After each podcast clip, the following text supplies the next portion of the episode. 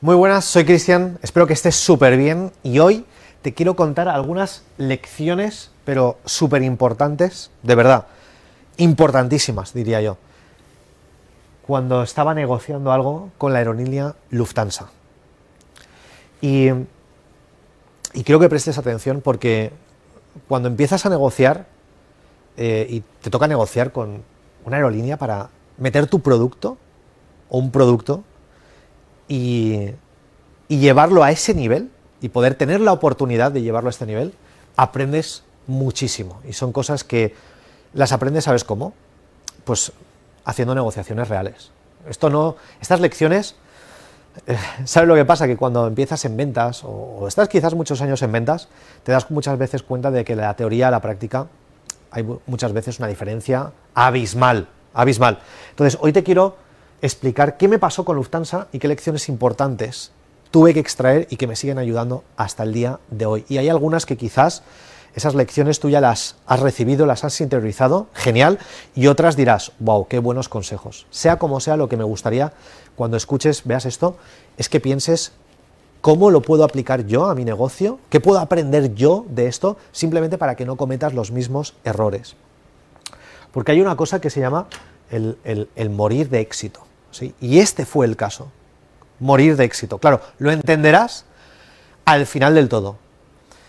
Pero lo que pasó aquí, de verdad hay unas lecciones que esto a mí jamás se me van a olvidar y que han influido tanto en que las tengo tan presentes que es como ya tatuadas, por así decirlo, ¿no? en, en mi mente. Y es lo siguiente. Una cosa súper importante a la hora de negociar y vender es esta palabra. Nunca la había percibido a tal nivel el desapego cuando negocié con Lufthansa, porque fue surrealista. Claro, ¿qué ocurre? ¿A qué me refiero con desapego? El desapego es que tú no pienses en la venta, no pienses en la remuneración económica jamás. O sea, cuando tú estés negociando, cuando estés vendiendo en una negociación, en una venta, da igual en la fase en la que estés, tienes que mostrar total desapego. Porque lo contrario de desapego es la necesidad, ¿no? El actuar necesitado no gusta a nadie. O sea, es que además funciona así en las relaciones humanas, ¿no? Tú, imagínate que conoces un hombre o conoces una mujer y esa mujer o ese hombre insiste tanto, ¿no? Es como que te está insistiendo. Eso crea más rechazo y quizás es, no sé, la persona más bella del mundo y es la persona ideal para ti. Pero el hecho de que haya actuado contigo con necesidad, pues no es tan atractivo. Pero en cambio, el desapego es más atractivo. Son cosas curiosas.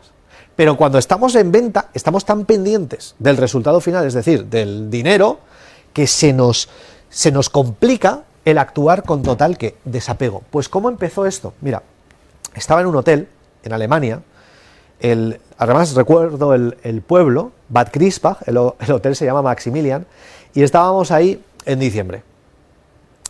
Y qué curiosidad que, bueno, estábamos comiendo y después nos fuimos a tomar algo en el bar que había en el, en el restaurante, entablamos una conversación con alguien que había ahí, con una, con una mujer de unos 48 años en aquel entonces tendría, y de esta conversación que nos preguntaba, ¿y vosotros de dónde sois? Pues mira, yo soy de España y tal, estaba ahí todavía con, eh, estaba de, vacaciones con mis padres. Somos de España, venimos tal, sí, siempre. Ah, ¿y es la primera vez que venís? No, no, venimos eh, prácticamente todos los años al mismo hotel porque nos encanta la zona, le contamos. Y ahora le preguntas, ¿no? ¿Y, tú a qué te dedicas?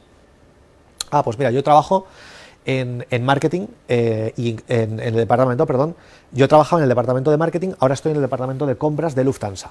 Ah, en Lufthansa. ¿Y qué es lo que, en qué departamento concretamente estás, no?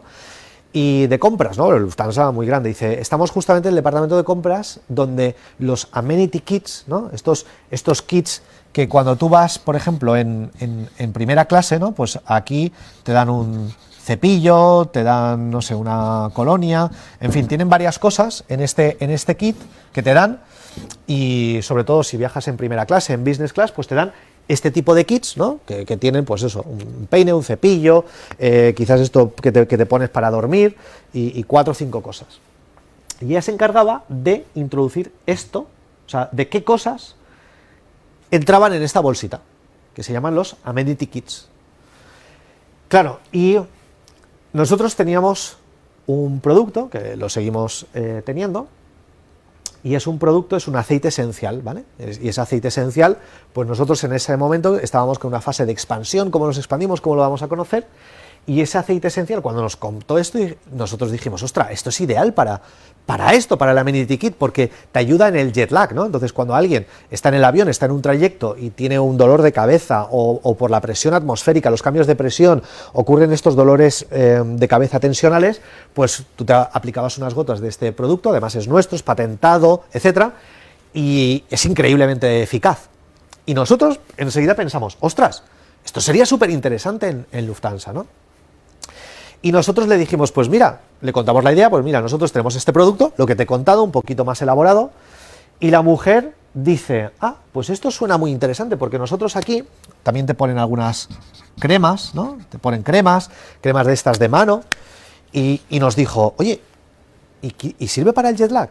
Y dice, sí, sí, por supuesto, pero para dolores de cabeza, ¿no? A veces hay, imagínate, viajeros, ¿no? Yo le contaba, tú imagínate un viajero un pasajero que llega a su destino, está en primera, tal, pero ahora tú le ofreces algo que quizás ninguna otra aerolínea le ofrece, y es, oye, un aceite esencial que le permite o, bien relajarse o revitalizarse, y, si tiene un dolor de cabeza o ha tenido un vuelo o tal, o ha tenido un mareo, ostras, pues le puede ayudar, y además el efecto es inmediato.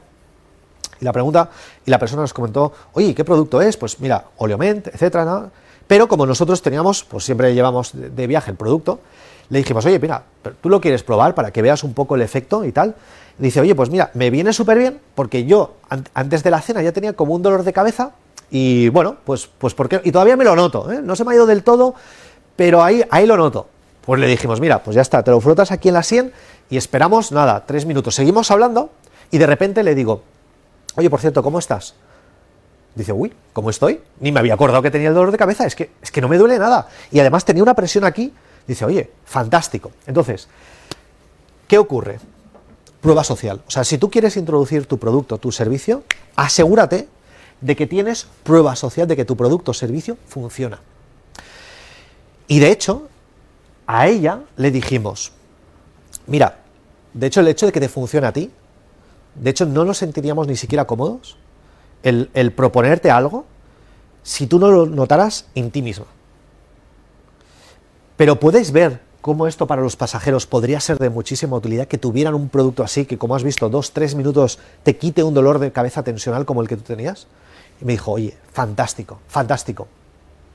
Pero ¿sabes qué? Yo tengo un equipo de 50 personas, 50 personas, ¿sí?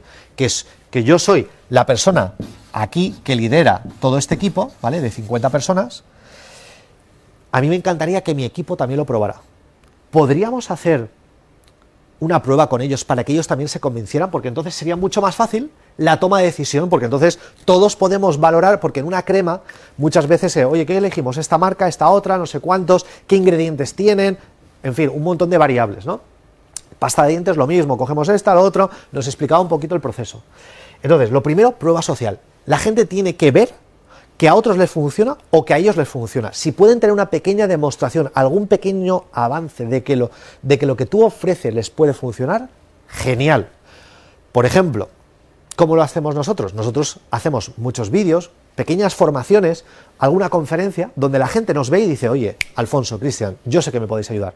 O cómo habéis explicado esto, o este ángulo, o, nunca me habían explicado esto de esta forma. Genial, esto genera una confianza. O a veces podemos poner testimonios, prueba social de otras personas que ya se han formado, que ya han hecho algo con nosotros, y eso ayuda a que alguien diga, ostras, me interesa.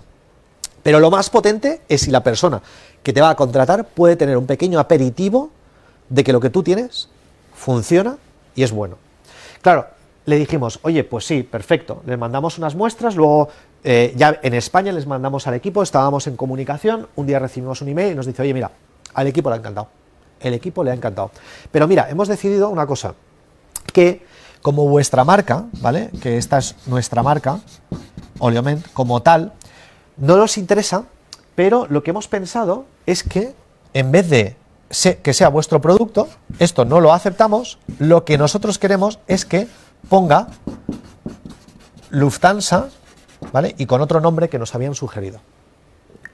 Bueno, tú imagínate, ¿no? Y, y le hicimos una pregunta, vale, esta sería como la única condición que pondríais para hacer una, eh, para introducir nuestro producto en, los Amenity Kits. Dijo, sí, sí, oye, si llegamos a este acuerdo lo podemos introducir.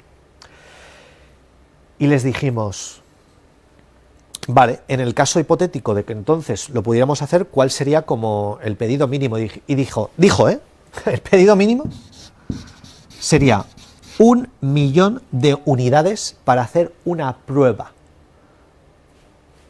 Textualmente, ¿eh? además lo tenemos por email. Un millón de frascos para hacer una prueba. Claro, nosotros no teníamos capacidad de envasar un millón, un millón de frascos. No teníamos la capacidad. Claro, ¿qué, qué pasa? Que aquí empezamos a actuar con total desapego. Porque dijimos, total, si nos van a decir que sí, les vamos a tener que decir que no. Así que vamos a decirles que no. ¿Qué pasa? Que cuando tú actúas con desapego, ahora verás lo que pasó. Le dijimos, mira,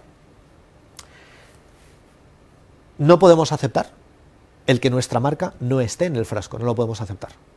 El que vosotros queráis registrar una marca y que esté bajo el nombre de Lufthansa, lo podemos entender, pero nuestro producto no puede estar ahí.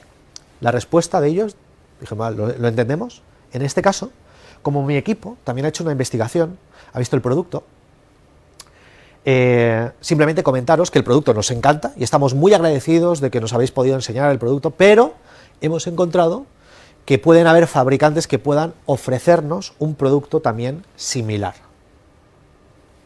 Claro, ¿qué haces? Si tú no tienes completamente desapego, pues cedes a la negociación. Y dices, bueno, pues entonces entro. Mejor tener, estar en Lufthansa y, y generar negocio y que esto me puede expandir mucho más, claudico y bueno, ya está. Pero dijimos firmemente, oye, pues mira, perfecto, pues si queréis, nos, encanta que os hayamos podido aportar valor, que hayáis descubierto gracias a nosotros este tipo de productos. Si tenéis un fabricante, un distribuidor, lo que sea, que os fabrique un producto similar o igual de bueno con nosotros, os deseamos que os vaya muy bien. Ese fue el email. ¿Qué pasa? Que ese email jamás lo hubiera pensado recibir esta persona que lideraba este departamento. ¿Por qué? Porque ella están y están acostumbrados a que mucha gente, y esto ocurre en muchos sectores, cedan y en una negociación puedes ceder o puedes conceder, que no es lo mismo. No es lo mismo ceder o conceder. Y en una venta o una negociación siempre concedemos. Nunca aceptas algo sí así. Es un sí, pero o sí a cambio de, oye, puedo aceptar esto, pero sí o sí tiene que aparecer mi marca. ¿Sí? Por ejemplo, para que, para que entendas. En este caso, no cedimos no concedimos absolutamente nada, la negativa fue completamente desapegado. Total, no podíamos suministrar esto, pero lo curioso es que la persona luego nos dijo, tardó tres semanas en responder, porque claro, cuando no te responden tres semanas tú dices, pues ya está, negociación cerrada, nos hemos retirado de la mesa de negociación, no hay trato. A las tres semanas, la persona, ¿sabes lo que hizo? Nos mandó un email confirmando el pedido de un millón de frascos diciendo, finalmente hemos decidido que queremos introducir vuestra línea. Lo único que os pedimos es que, además, eso sí que era razonable, es que en vez de que sea un frasco de 15 mililitros, querían que fuera 10 mililitros simplemente porque el tamaño de lo que habían calculado para introducirlo tenía que ser de 10 mililitros y no de 15 mililitros, y eso hubiera sido completamente razonable, y la rebaja que pedían en el precio con respecto a 15 de 10 era proporcional, con lo cual nos hubiera interesado. Lección, que aunque no pudimos entrar en esta fase con Lufthansa, porque era morir de éxito, no teníamos capacidad de hacerlo, la lección es que cuando tú actúas con total desapego, te pones firme en lo que sabes lo que quieres, sabes lo que no quieres, sabes dónde puedes ceder, dónde puedes conceder, pues y además la prueba social, porque esto era súper importante, el producto tiene que ser bueno, pero quédate con esta clave, desapego. Cuando tú lo haces con total desapego, que no te importa y no empiezas a ceder porque si te importa estás pensando en el dinero y cuando te importa mucho empiezas a ceder. Y entonces el control, ¿quién la tiene? La contraparte, no la tienes tú. Y eso es lo peor que puede pasar. Espero, espero que te haya inspirado este, este ejemplo, esta experiencia real vivida con Lufthansa y sobre todo, lo más importante, llévate la lección de actuar en una venta, en una negociación, con desapego. Y nunca cedemos, sino siempre concedemos. Bien, pues si te ha gustado este episodio y te gustaría profundizar y profesionalizarte en las ventas, te recomendamos que vayas a comunidadnexus.com, comunidadnexus.com y pruebes un mes estar dentro de nuestro club donde van a ocurrir las siguientes cosas. Tres cosas muy concretas. Uno, Toda la semana vas a poder practicar con nosotros, hacer roleplay, simulaciones reales de, de, casos prácticos tuyos para mejorar en ventas, Podrás también preguntarnos todas las semanas cualquier duda que tengas sobre ventas, sobre marketing, sobre negocios. Ahí estamos todas las semanas en vivo, en directo contigo. ¿Para qué? Para ayudarte a vender más. Y además también... Todas las semanas deconstruimos tu modelo de negocio dándote tips muy concretos. Si tienes en algún momento un cuello de botella, aprovecha esas oportunidades, esas sesiones semanales. ¿Para qué? Para ir al siguiente nivel. Así que lo único que tienes que hacer es ir a comunidadnexus.com, comprometerte un mes y vas a ver cómo disparamos tus ventas.